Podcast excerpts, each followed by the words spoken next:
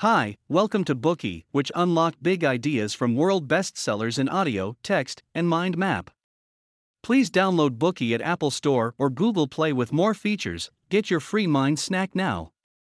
Today we will unlock the novel of human bondage. According to the American author Theodore Dreiser, of Human Bondage, one of Somerset Maugham's greatest and enduringly popular books is a novel of utmost importance. Dreiser goes on to describe the novel as a beacon of light by which the wanderer may be guided. Making one feel as though one were sitting before a splendid Shiraz of priceless texture and intricate weave, admiring, feeling, responding sensually to its colors and tones. Somerset Maugham was only 23 when he began writing of human bondage. At the time, he had recently set his mind on a writing career. The novel's original title was to be The Artistic Temperament of Stephen Carey. After finishing his work on the book, Maugham offered it to many publishers, but none accepted his work, and he set his manuscript aside for 14 years, presenting it for publication later when he had more life experience and could address the novel's themes with deeper insight. At this time, he declined other work and dedicated himself to reviewing his early manuscript. Two years later, the revised novel was finally published. The book's title was derived from a section heading of Human Bondage, or the Strength of Emotions, in Baruch Spinoza's Ethics, the Dutch rationalist philosopher's magnum opus. The novel is semi autobiographical. Maugham's father was a lawyer, and his mother was a famous beauty. Both parents fell ill and died before he was 10, leading to his being given to the care of his uncle. Becoming an orphan at this early age caused him to become shy, withdrawn, and develop a stammer. This reticence, added to his short stature, led to him being bullied at school. When he was 16, he went to Germany's Heidelberg University and later became an intern at an accountancy firm. Then, for five years, he studied medicine at St. Thomas Hospital. All these personal experiences, augmented with anecdotes from his loved ones, were transplanted into the novel and given to the protagonist, Philip Carey. When Maugham revised the plot, many details were only loosely based on his authentic experiences, but the novel's protagonist reflects his thoughts and emotions. Maugham was once quizzed as to why he never wrote another book like of human bondage. He replied that it was because he only had one life. Gathering the material for the novel had taken him three decades. Although the narrative was based on Maugham's life, you might discern aspects of the story that resonate with your experiences. If you feel confused and uncertain about the direction your life is going or the meaning of existence, the story might offer you guidance. Without further ado, we will introduce the novel for you in three parts. Part 1 describes the childhood and early adolescence of the novel's protagonist, Philip. It reveals the shackles that bound him and how his life choices were a response to them. Part 2 analyzes three key restrictions and how he broke free from them, one at a time. Finally, the third part considers Maugham's technique, analyzing his writing style, to allow you to understand the creative process behind this masterpiece. Part 1 Philip's Personal Journey of Discovery. Philip Carey was born into an ordinary London middle class family, distinguished at birth by his deformed left foot. His father, a surgeon, died of scurvy when Philip was only nine years old, followed by his mother, who died in childbirth a few months later. Young Philip is sent to live with his uncle, William. Philip's uncle, William Carey, is a clergyman in a county parish. He is old fashioned and inclined to be selfish. Although he and his wife have been together for decades, they never had any children together, and his uncle never learned how to get along with young people. One Sunday afternoon, Philip is bored.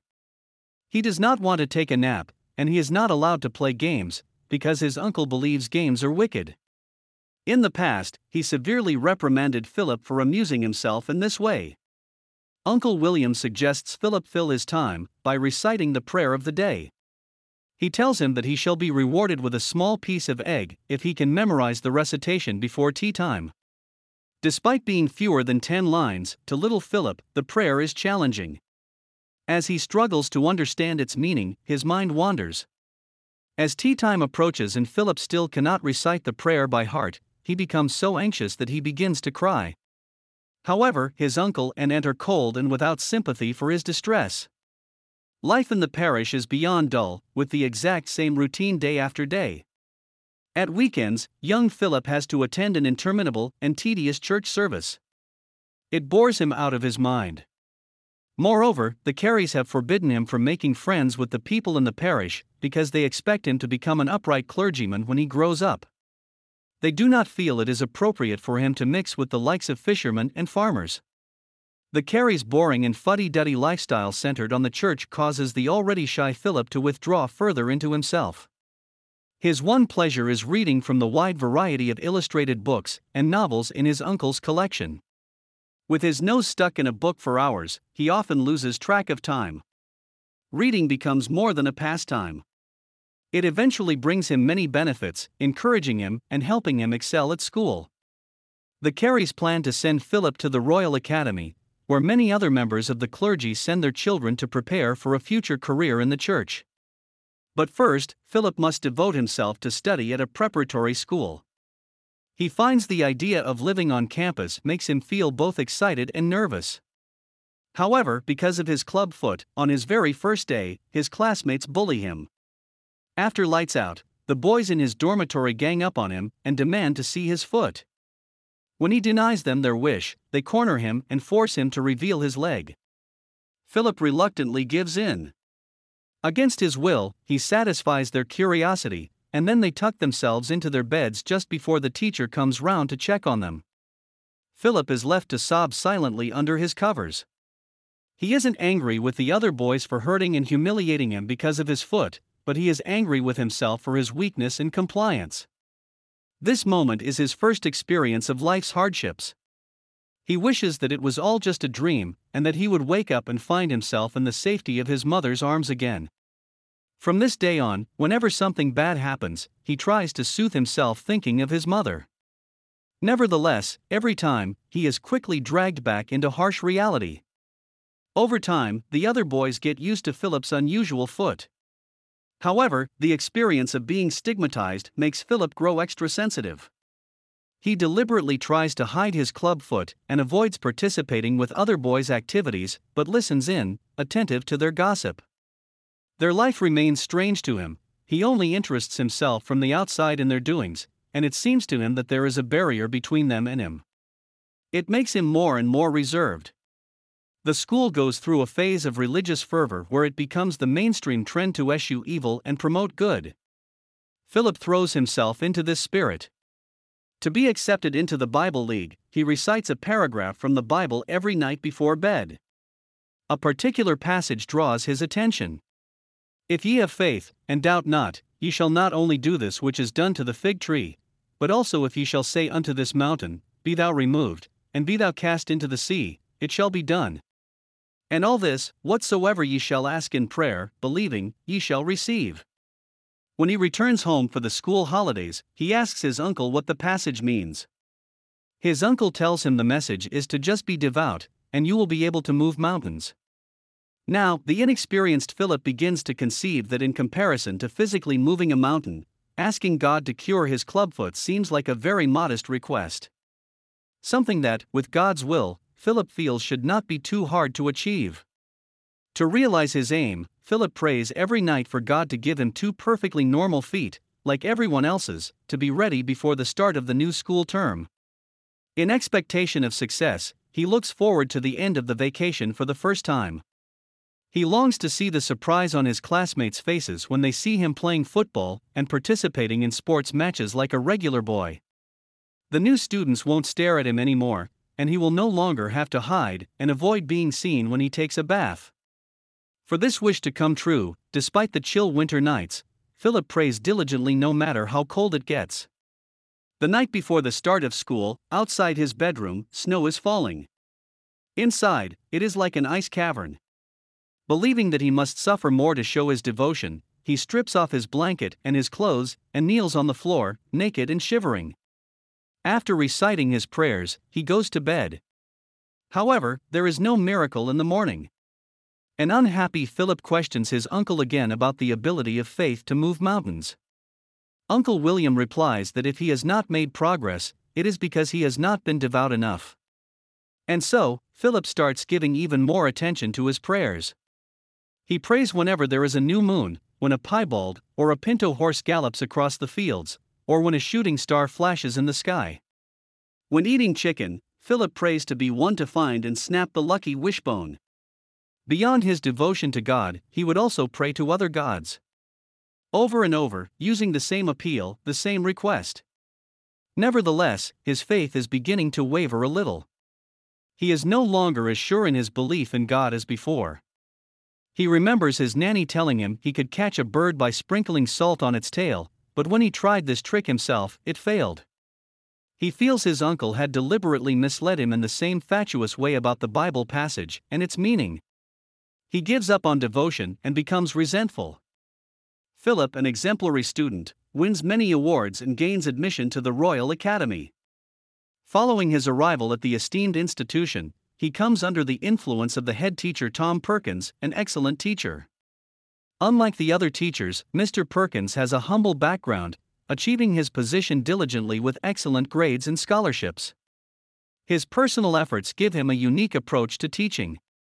Rather than rote learning, he emphasizes creative thinking and the expansion of knowledge. Philip immediately stands out to Mr. Perkins due to his intelligence and wealth of extracurricular knowledge gleaned from his uncle's library. Mr. Perkins provides Philip with two invaluable pillars of support a sense of achievement, studying the things he cannot access elsewhere, and, during tough times, gentle comfort.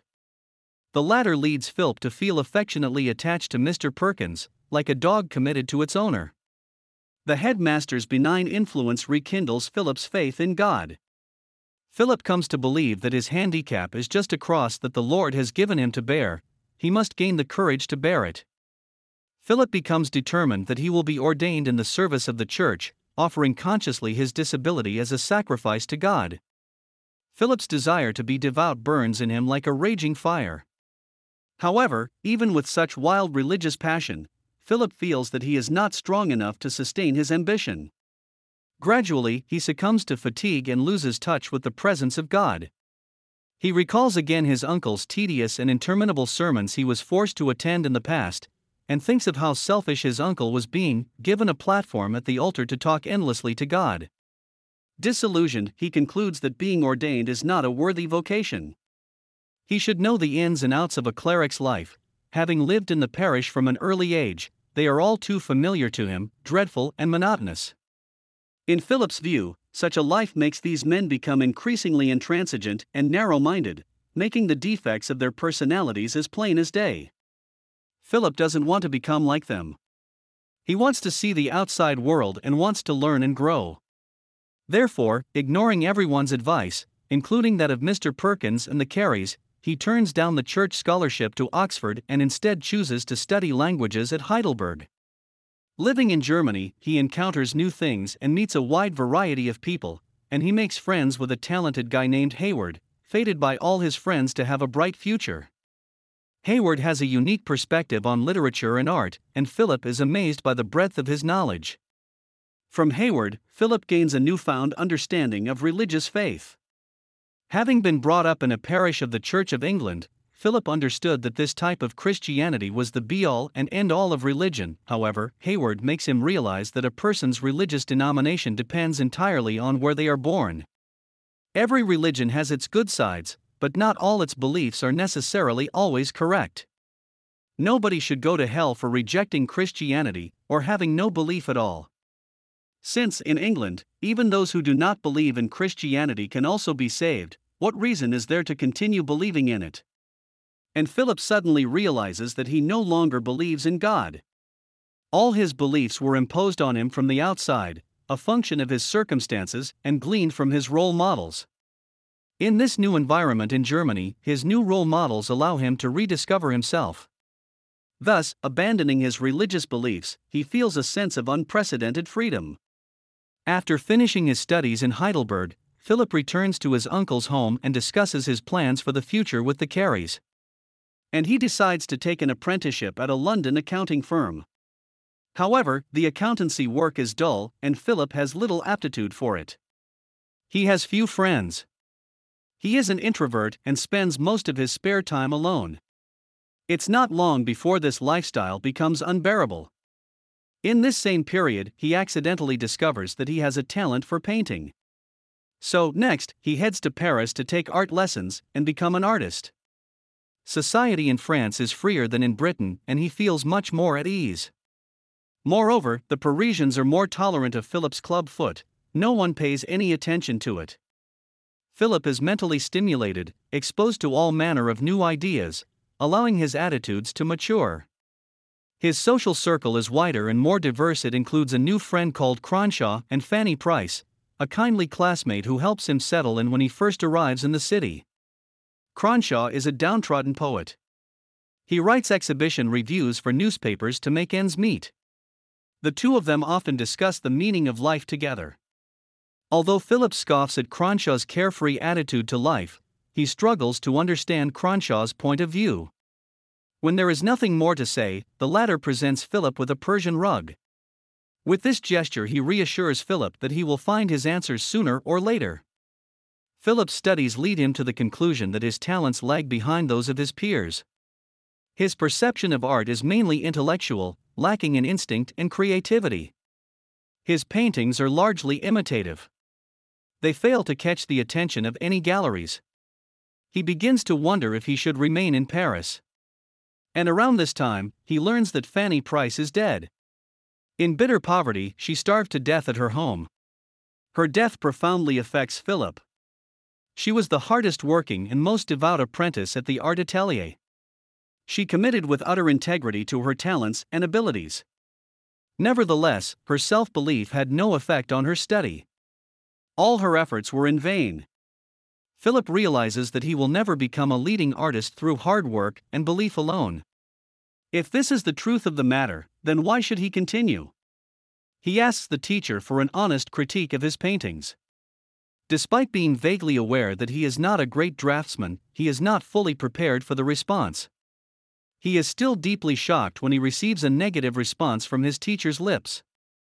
Finally, he decides to abandon painting.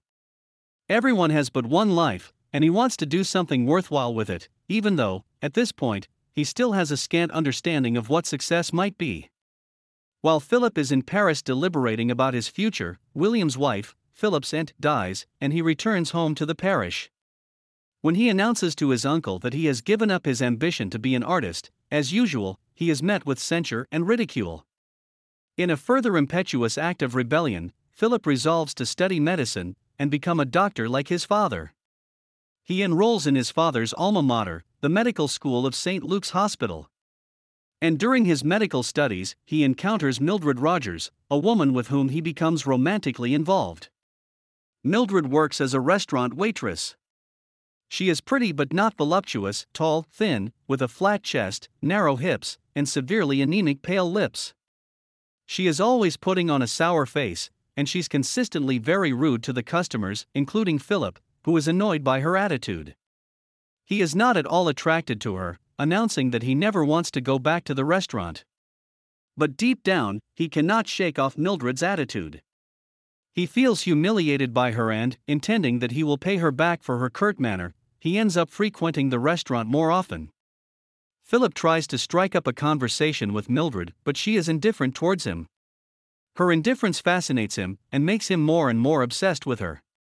Later, he sketches a portrait of her, which is much admired and breaks the ice, and Philip warms to her. Although Mildred continues to affect cool disinterest towards Philip when he invites her to dinner and the theater, she accepts, and afterwards, he walks her home. Throughout the date, Mildred remains indifferent, claiming that she is not short on invitations from men. Only when Philip makes an expensive gesture, ordering a bottle of champagne, does her attitude slightly soften, but he feels wounded by her lack of appreciation. He invested a lot in her, but she seems to take it all for granted. However, it's not long before Philip realizes that he cannot get her out of his mind. He has fallen in love with Mildred. Philip feels like a fool. He knows only too well that he hates everything about Mildred her boyish figure, her feeble mind, her cheesy laugh while she watched the play, her pretentious mannerisms during dinner. He hates and despises himself for falling for her. Nevertheless, he still cannot help himself. He goes out to find her and confess his love. Although his funds will barely last him until his graduation, he buys Mildred all kinds of precious gifts in exchange for a smile or a kiss. He doesn't even object when she goes out with other men. He even proposes to her. Thanks to this absurd one sided romance, he spends countless sleepless nights and fails many of his medical exams. Today we are just sharing limited content. To unlock more key insights of world class bestseller, please download our app. Just search for Bookey at Apple Store or Google Play. Get your free mind snack now. Dir hat dieser Podcast gefallen? Dann klicke jetzt auf Abonnieren und empfehle ihn weiter. Bleib immer auf dem Laufenden und folge uns bei Twitter, Instagram und Facebook. Mehr Podcasts findest du auf meinpodcast.de.